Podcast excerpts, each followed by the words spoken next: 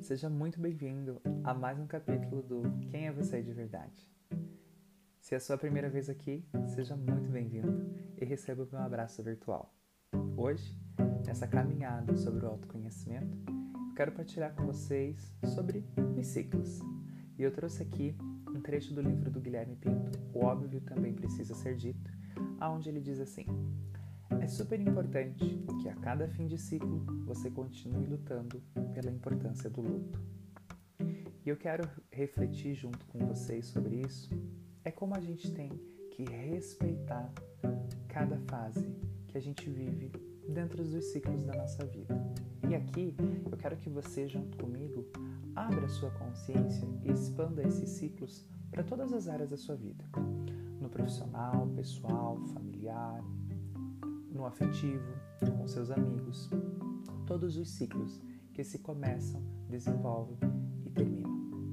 Eu não vou aqui detalhar cada uma das etapas, até porque vocês vão me dizer, mas Gustavo, que clichê.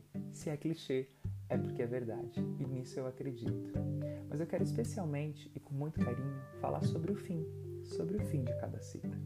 Sobre o fim do seu emprego, o fim do seu relacionamento, o fim daquela amizade, o fim do coleguismo, o fim do estar sempre disponível. Às vezes a gente termina alguns ciclos e já quer logo virar a página e começar a escrever um novo capítulo, uma nova história, traçar um novo rumo.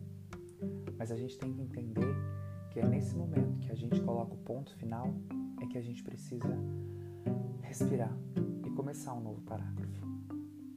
Eu também, assim como você, achava que era importante e super necessário, quando a gente cai, levantar e continuar. Mas não. É muito mais importante que a gente caia, descanse e depois levante. Essa analogia, essa brincadeira me faz refletir que no final de cada ciclo a gente precisa se respeitar, olhar para dentro de si e entender que eu aprendi?